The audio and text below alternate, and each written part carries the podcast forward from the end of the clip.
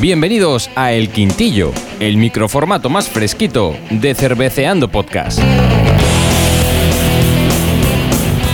Bueno, pues bienvenidos a otro nuevo especial de Descerveceando Podcast, El Quintillo. Ya sabéis, el micro podcast más fresquito de Cerveceando Podcast. En esta ocasión, bueno, con los que hayáis leído ya el titular de, de este microespacio, de este El Quintillo, vamos a hacer una cata aquí en directo, aquí en casa de Pipica, que lo tengo aquí a mi derecha. Hola, Pipica. Hola, hola, hola, ¿qué tal? ¿Qué tal? Vamos Bueno. a hacer otro un quintillo, el segundo quintillo que hacemos. Exacto, A ver. vamos a catar una cerveza que eh, nadie diría que fabrican cerveza también, pero sí lo hacen. En este caso son las cervezas del IKEA. Y no, y no vienen en- para montarlas, ¿eh? Vienen... Efectivamente, bueno, el IKEA ya sabéis, eh, pues es una empresa que tiene tiendas que fabrican muebles, pero bueno, vamos a contar algo muy rápido. Fue una empresa fundada en Suecia en el año 1943 y en principio hacía solamente venta por correo. Ahora ya sabéis que tiene macro, tiendas gigantes y muchos chistes. Ya sabéis que en el IKEA allí no trabaja nadie sino tú montando sus muebles.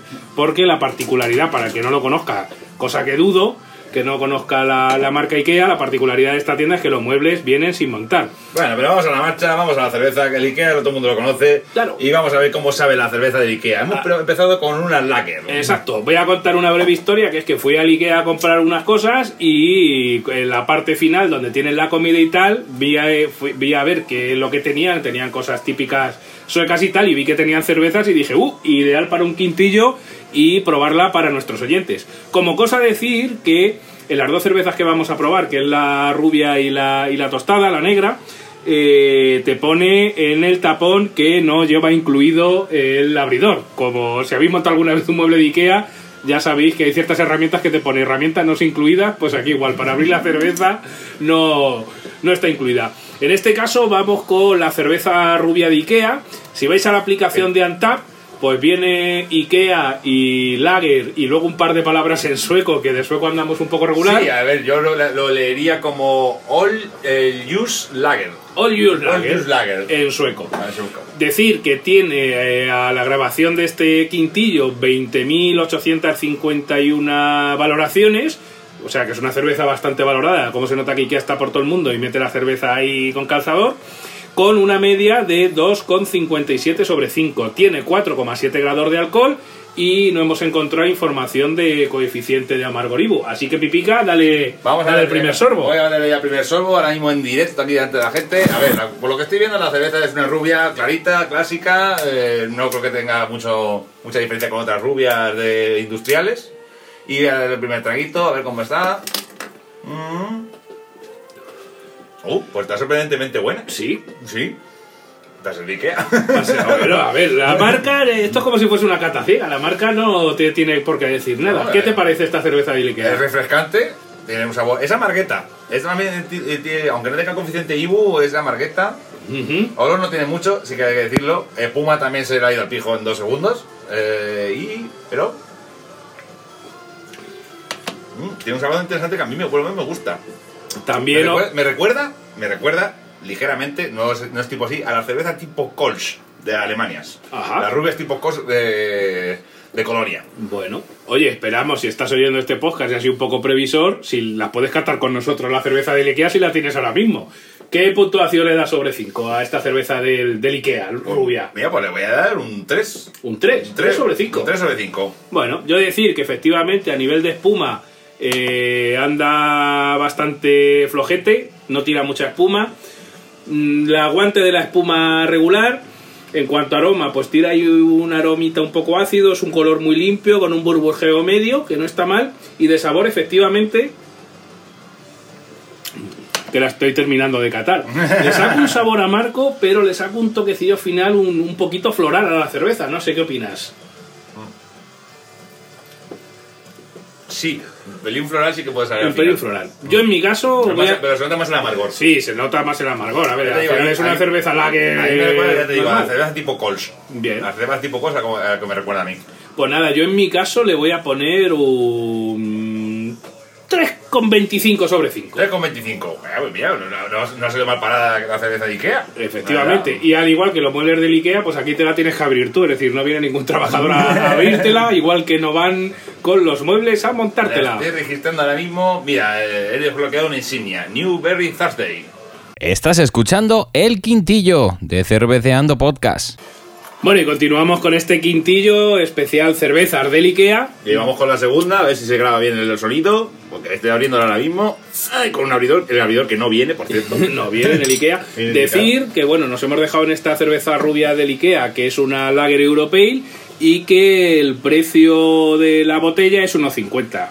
Está muy buena, quizá unos 50 puede ser un poquito caro, pero bueno, oye, ya que estás en el IKEA y quieres probar una cerveza un poco distinta o de una marca de una fábrica de muebles, pues la puedes probar. Y ya que te obligan a ir al Ikea, que muchas veces la gente, eh, no voy, no voy a ser un comentario machista, pero a veces la gente, los, los maridos van por obligación. Así que, pues, oye, aprovechas para comprarte una cerveza. Claro, también decir que venden en cajas en formato creo que son de 12 o de 24. Como curiosidad, deciros, oye, para que también aprendáis junto con el podcast, la palabra IKEA está formada por las iniciales de su fundador, que es Igbar Kamprad, IK, más la primera letra de Elmtargir y Agungirir, ya sabéis, el sueco vamos regular, que son la granja y la aldea donde creció respectivamente este hombre. Así que fíjate, ya sabes que las letras IKEA eh, son las iniciales del fundador y las iniciales de la granja y la aldea donde creció este hombre. Pero Y nada, vamos con la segunda, efectivamente. Ahora vamos a probar una cerveza de Ikea, pero esto es una Dark Lager, ¿de acuerdo? Exacto. El nombre es, es All con, con la, con la O con diéresis, luego Mork Lager. De, de Morcón. De No- Morcón, no, no, no lo creo. Claro, estoy sirviéndola, vamos a ver. eh, voy a intentar no hacer trampas al servirla, a ver cómo va a hacer de espuma. Voy a levantar. Uy, esto tengo que hacer un poco de trampuja. Bueno, bueno, mira, mira, Bueno, que sube, cuidado final que sube, sube. sube, sube bueno, te- tenemos bien, que bien. decir que si intentas hacer trampas y subir la botella, luego la espuma te sube toda de una. Conforme la está tirando, yo diría que a nivel de espuma inicial está bastante bien. Vamos a ver a ver un momento el aguante, a lo mejor, que el aguante va a ser un poco. A nivel de colores es oscurita, pero yo diría que es entre... Es, más, es como eh, una tostada oscura. Sí, como Más, una no, llega a ser unas toast de estas ahí, en plan, ahí, que son más negras que el culo mono. Efectivamente, yo diría que es un rojo oscuro mezclado con negro, quizá. Sí, o sea, yo más la veo tostada oscura que negra sí. O sea, no es una negra negra al uso como puede ser una Guinness. Sí, de hecho, según nuestra aplicación de referencia Antaped, es una Lager Eurodark. Ahora mismo, a la grabación de este quintillo, tiene más de 20.000 eh, valoraciones con una media de 2,6 sobre 5, o sea, un poquito por encima de la media. Decir que a nivel de aroma, bastante poco. A nivel de aroma, sí que es cierto que no me dice mucho. No, no huele, no, no huele un pijo. Parece que la espumica aguanta es bastante densa, bastante cremosita, o sea que a nivel visual parece que, que parece una cerveza en condiciones. Sí, está y aguantando. ahora, Voy a dar el primer trago para ver si va aguantando la, la espuma. A ver, vamos a ver. a ver si te mancha el bigotillo. Vamos a ver ese primer trago. ¿Manchame el tío no? Mm. ¿Qué te parece? Está Así buena. de primeras. A ver. Mm, eh, está buena, pero claro, pero no sé si me entiende. Yo lo- la veo un poco. ¿Cómo decirlo? Comercial. Comercial, sí. Esa es la palabra que a lo mejor voy buscando. Es una, es una Dark Lager, pero creo que no se moja. ¿no? O sea, la han hecho así un poco para que el que le gusta las negras le guste. Es muy suave. Sí, una negra Mm, suave. Sí, Si una no- negra suavecita. Quizás recomendable si quieres, si todavía no has dado el salto a las cervezas negras tipo Stout tipo Porter, pues esta propuesta del IKEA podría ser interesante. Yo a nivel de cata diría que sabe muy malteada, se le nota un poquito el sabor a tostadica, pero me falta esas notas de Me falta, café. cuer- me fal- me falta cuerpo. Exacto, le falta, le falta un poquito de cuerpo. ¿Qué puntuación le das, Pipica, Es de- que- para todos los- nuestros oyentes sobre 5? Es que claro, al fin y al cabo también estamos hablando que es una lager, no es una stout, ¿de acuerdo? No, no es una negra eh, como por ejemplo puede ser una Guinness, que puede ser mucho más densa y más fuerte. Claro. O sea, es normal que sepa más suave. Pero aún así parece que, me- que se me queda un poco corta y yo en esta voy a penalizarla más, porque bueno, mejor Cernico hace, por cierto, eso Sí.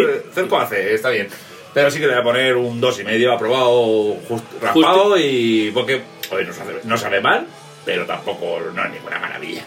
Pues yo en mi caso, y voy a coincidir contigo esta vez, eh, le voy a poner también un 2,5 sobre 5. Me parece que es una cerveza de media tabla. Oye, recomiendo que si ya que vas al Ikea a comprar muebles, pues si te la quieres llevar para probarla, puede ser interesante. Aunque yo de las dos me quedo más con la rubia que con esta, Sí, esta Eurodark del Ikea. Y eso que yo soy más de cervezas negras, bueno, eh, soy de todas las cervezas, pero ya me conocéis. Pero yo me, me- me- me inspiraba más en la confianza en la negra. De hecho, si hubiera Ikea y hubiera visto las dos, en tu caso, si hubiera pasado contigo, Sasa, bueno, probablemente me hubiera comprado las dos. Pero a lo mejor la, hubiera comprado más, con más interés, la negra más que la rubia. Pero me gusta más la rubia que la negra. Pues nada, hasta aquí este quintillo número 2 de Cerveceando Podcast y nos vemos en el próximo episodio. Bien, un episodio canónico de Cerveceando Podcast, bien un Cerveceando con, o bien quizá otro quintillo. Hasta la próxima amigos. ¡Adiós!